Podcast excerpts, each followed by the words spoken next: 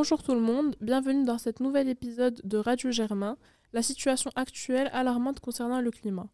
Aujourd'hui, le 8 décembre 2022, le lycée France et Sophie Germain célèbre la journée mondiale du climat. En cette occasion, nous avons l'honneur d'accueillir trois experts dans le domaine, Rabab El-Bouchhati, experte en histoire climatique, Melek Frech, experte en l'impact du changement climatique dans le monde actuel, et Lina Al-Khatib, experte en gouvernance mondiale. D'après les Nations Unies, le changement climatique est une variation à long terme des températures et des conditions météorologiques. C'est un phénomène global de transformation du climat, caractérisé par une augmentation générale des, euh, des températures moyennes. Ces changements peuvent être naturels. Cependant, aujourd'hui, les activités humaines sont le principal moteur du changement climatique. Notre experte en histoire du climat, Rabeb Al-Bouchhati, est présente avec nous aujourd'hui. Bonjour Rabeb, merci d'être ici. Bonjour, merci de m'avoir invité. Ma première question pour vous serait est-ce que le changement climatique est un phénomène récent ou ancien? Alors, en ce qui concerne le réchauffement climatique, c'est un phénomène ancien.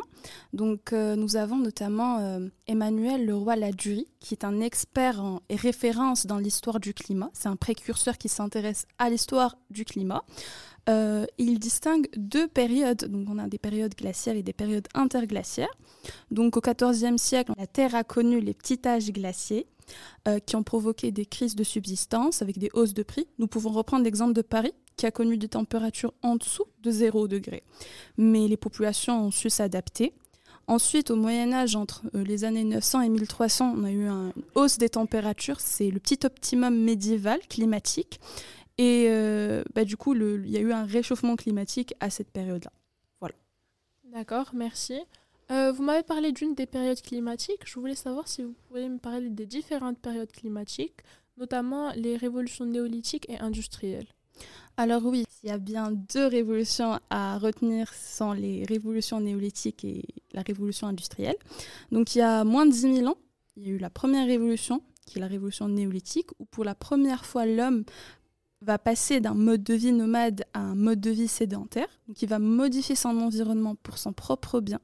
Donc, il va développer euh, des villages, il y a un reboisement et un recul du couvert forestier. On a l'élevage des chèvres, euh, des moutons qui broutent des repousses, etc., euh, des repousses d'arbres, pardon, etc. En ce qui concerne la révolution euh, industrielle qui a eu lieu au XIXe siècle, donc, euh, et qui se caractérise par euh, l'implantation d'usines, notamment au Royaume-Uni avec des usines de coton, à Manchester par exemple, et en France, et qui se base sur l'utilisation massive du charbon. Donc on connaît à partir de ce moment une pollution voilà, donc c'est pour ça que ce sont deux révolutions importantes parce qu'à ces deux dates, l'homme euh, va modifier son environnement pour son propre bien. D'accord. Euh, moi, je pense honnêtement que cette situation est vraiment alarmante. Et je voulais vous demander si vous aviez peut-être des, euh, prévisions futures concernant notre planète avec ce réchauffement. Alors, en fait, les, les, différentes périodes que je viens de citer sont des arguments que des climato-sceptiques aujourd'hui utilisent pour. Euh, euh, est-ce que les climato-sceptiques euh, sont contre. Est-ce qu'ils ne croient pas en le réchauffement climatique Exactement. Donc en fait, ce sont des personnes qui ne croient pas en réchauffement climatique et qui pour eux, le réchauffement climatique est un phénomène naturel qui a eu lieu depuis des siècles et qu'il ne faut pas s'alarmer, il ne faut pas s'inquiéter, à l'inverse des alarmistes justement qui eux essayent de, de prendre conscience et d'alarmer les gens sur ce, réchauffement climatique. Et en fait, la différence entre ce qu'il y a eu au passé et ce qu'on vit aujourd'hui, c'est que l'homme participe à ce réchauffement climatique, à l'inverse de ce qu'il y a eu avant. Et donc, du coup, si on s'organise pas, si on ne trouve pas de solution, ça peut nuire à notre santé et à notre environnement, voire même à notre survie sur Terre.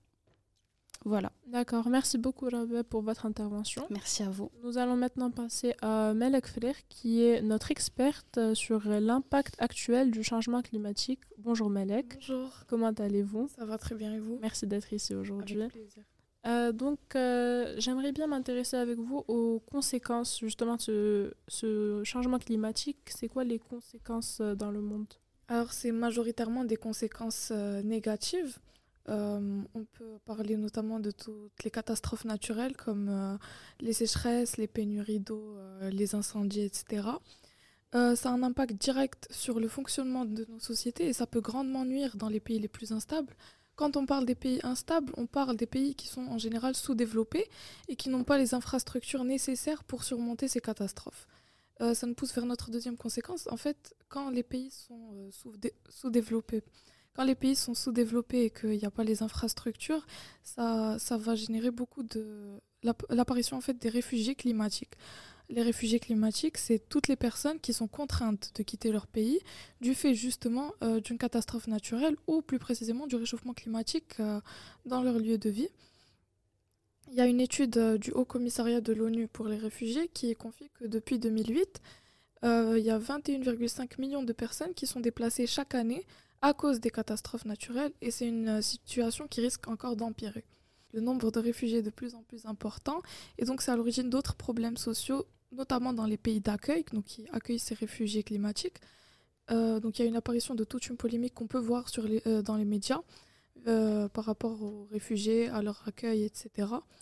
Une autre conséquence euh, majeure qui est aussi négative euh, est liée au réchauffement climatique, c'est les tensions locales qui sont générées par les problèmes comme le manque d'accès aux ressources alimentaires et aquatiques. Et donc ça cause le départ des populations vers les pays voisins. Les pays d'accueil y subissent une grande pression sur leurs ressources et donc ça peut amplifier les tensions, qu'elles soient locales ou interétatiques. Il euh, y a plusieurs scientifiques aussi qui parlent euh, et qui sont d'accord sur le fait que le changement climatique, ce n'est pas la cause directe des tensions sociales et interétatiques, mais ça peut accroître le risque de ces tensions et ça peut euh, accroître le risque de conflit, puisque ça, ça, joue un rôle dans l'exaspération de, de l'ensemble des facteurs économiques et sociaux et environnementaux qui sont déjà existants.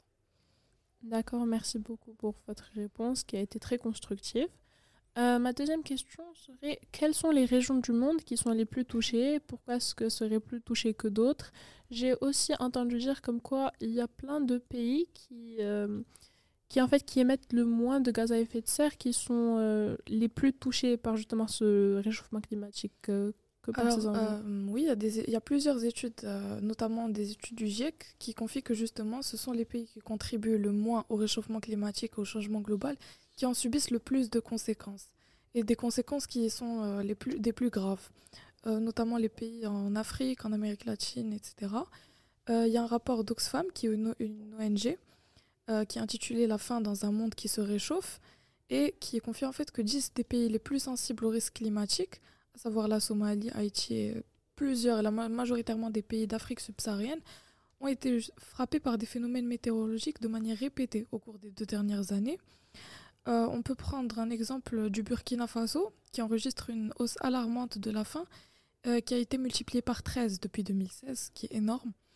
Et en juin 2002, le nombre de personnes qui souffrent euh, de la faim dans le monde s'élève à 3,34 millions.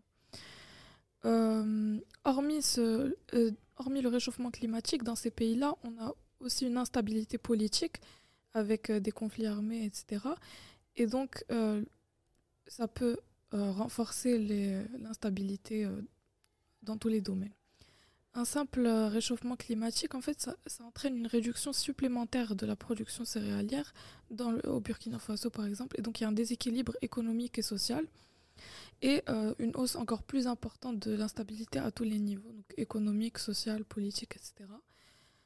malgré le fait que la quasi-totalité des pays souffrent euh, d'une façon ou d'une autre du réchauffement climatique, la différence elle se trouve au niveau de la fréquence des catastrophes naturelles, mais aussi la façon dont c'est géré. Je vais prendre un exemple avec euh, les États-Unis. Par exemple, la façon dont les États-Unis vont gérer des inondations, ça va pas être la même chose euh, au Pakistan, qui est un pays qui souffre beaucoup des inondations. Les moyens, ce pas les mêmes moyens, on n'a pas un développement qui est comparable et l'économie ne sera pas affectée autant aux États-Unis qu'au Pakistan, par exemple. Donc ces différenciations, elles sont, elles sont importantes, étant donné que les pays comme les États-Unis ou la Chine, on le sait, c'est les deux premiers euh, responsables du réchauffement climatique, et ils demeurent loin d'être les pays les plus touchés par ces conséquences. Merci beaucoup. Euh, c'était une réponse qui était euh, très complète. on va donc passer à notre dernière experte. On va plutôt s'intéresser à l'aspect géopolitique avec elle, Lina Al-Khateb, qui va nous parler de la gouvernance mondiale. Bonjour Lina. Bonjour. Merci d'être avec nous aujourd'hui. Merci à vous de m'avoir euh, invitée. Euh, donc, euh, la première chose dont j'aimerais euh, parler avec vous serait des différentes actions mises en place à l'échelle mondiale et quelles seraient les, les, différentes solutions possibles qu'on pourrait mettre en place pour sauver notre planète? Alors déjà, le réchauffement climatique est devenu un problème politique mondial, notamment par le biais de grandes conférences internationales. La conférence des Nations Unies sur l'environnement a lieu à Stockholm en 1972.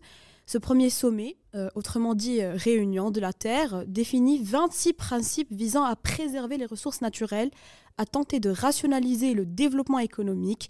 Le troisième sommet de la Terre à Rio de Janeiro en 1992 réunit 120 chefs d'État et 189 pays ainsi que 2400 représentants d'ONG et aboutit à une déclaration en 27 principes mettant notamment en avant la notion de développement durable.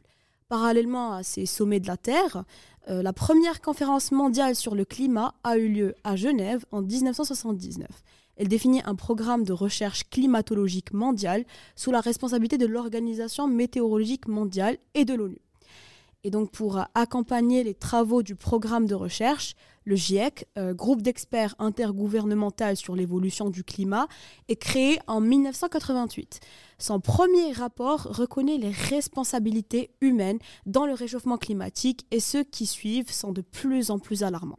Le rapport rendu public en octobre 2018 par le GIEC prévoit des conséquences particulièrement dramatiques sur la fente des glaces et l'élévation du niveau des océans en cas d'une hausse de la température comprise entre 1,5 et 2 degrés Celsius d'ici 2100. Or, il faudrait, pour limiter la hausse des températures à 1,5 degré Celsius, réduire les émissions de CO2 de 45% d'ici 2030. Si rien n'est fait, le rapport estime que la hausse pourrait être de 5,5 degrés Celsius en 2100. Le GIEC a aussi mis en évidence des boucles de rétroaction, ce qui signifie qu'on peut atteindre un point de non-retour. Cependant, si le consensus scientifique sur les responsabilités humaines dans le changement climatique a été lent à atteindre, les politiques semblent plus difficiles encore à mettre en œuvre sur la question, comme en témoigne la décision du président américain Donald Trump de quitter l'accord de Paris signé à l'issue de la COP21 en 2015 et approuvé par 195 délégations étatiques. Donc, euh, d'après ce que vous venez de nous dire, on peut voir qu'il y a énormément d'acteurs mobilisés, euh, énormément de chefs d'État qui sont vraiment investis dans cette cause, qui nous montrent justement l'importance de, de justement les conséquences de ce réchauffement climatique sur notre planète. Pensez-vous que euh, toutes les différentes actions mises en place sont réellement efficaces? Euh, c'est une question euh, qui est très pertinente et qui est assez compliquée et complexe. Euh, la conférence des partis, la COP25 tenue à Madrid en 2019, s'est achevée sur un semi-constat d'échec. Les États-Unis, la Chine et l'Inde revenant partiellement sur leur engagement climatique. Il semble toujours impossible de susciter au sein de la communauté internationale un consensus efficace vis à -vis des questions climatiques. Imaginez même au sein euh, de l'Union européenne, plus sensible aux questions écologiques que les États-Unis euh, ou encore la Chine, les politiques en faveur euh, du climat ne remportent pas complètement l'adhésion des pays membres. À l'issue du Conseil européen du 13 décembre, par exemple, la Pologne s'est ainsi tenue à l'écart de l'accord prévoyant un objectif de neutralité carbone pour 2050. Nous pouvons donc bien voir que la question climatique est donc devenue un enjeu international tout en restant un sujet clivant. Merci mesdames pour vos précieuses interventions très constructives. Pour terminer en cette journée mondiale du climat, avez-vous un message pour nos auditeurs? Alors, euh, personnellement, j'aimerais terminer en évoquant l'extinction des espèces animales à cause du réchauffement climatique. Le hara de Spix, aussi connu sous l'oiseau bleu du dessin animé Rio, n'existe malheureusement plus à l'état sauvage. Moi, je tiens à ajouter que les vagues de chaleur l'été dernier en Europe ont provoqué en deux mois 15 000 décès. Et d'après les prévisions, le réchauffement climatique risque de causer plus de 90 000 morts par an en Europe d'ici 2100. Cela montre alors la nécessité de trouver des solutions durables. Merci beaucoup. Lina, euh, tu as un message pour nos auditeurs? Euh, je souhaite reprendre une phrase prononcée par l'ancien président français Jacques Chirac lors du sommet de la Terre euh, le 2 septembre 2002 à Johannesburg en Afrique du Sud. Notre maison brûle et nous regardons ailleurs. La nature, mutilée, surexploitée, ne parvient plus à se reconstituer, et nous refusons de l'admettre. L'humanité souffre. Elle souffre de mal développement, du nord comme au sud, et nous sommes indifférents. La Terre et l'humanité sont en péril et nous en sommes tous responsables.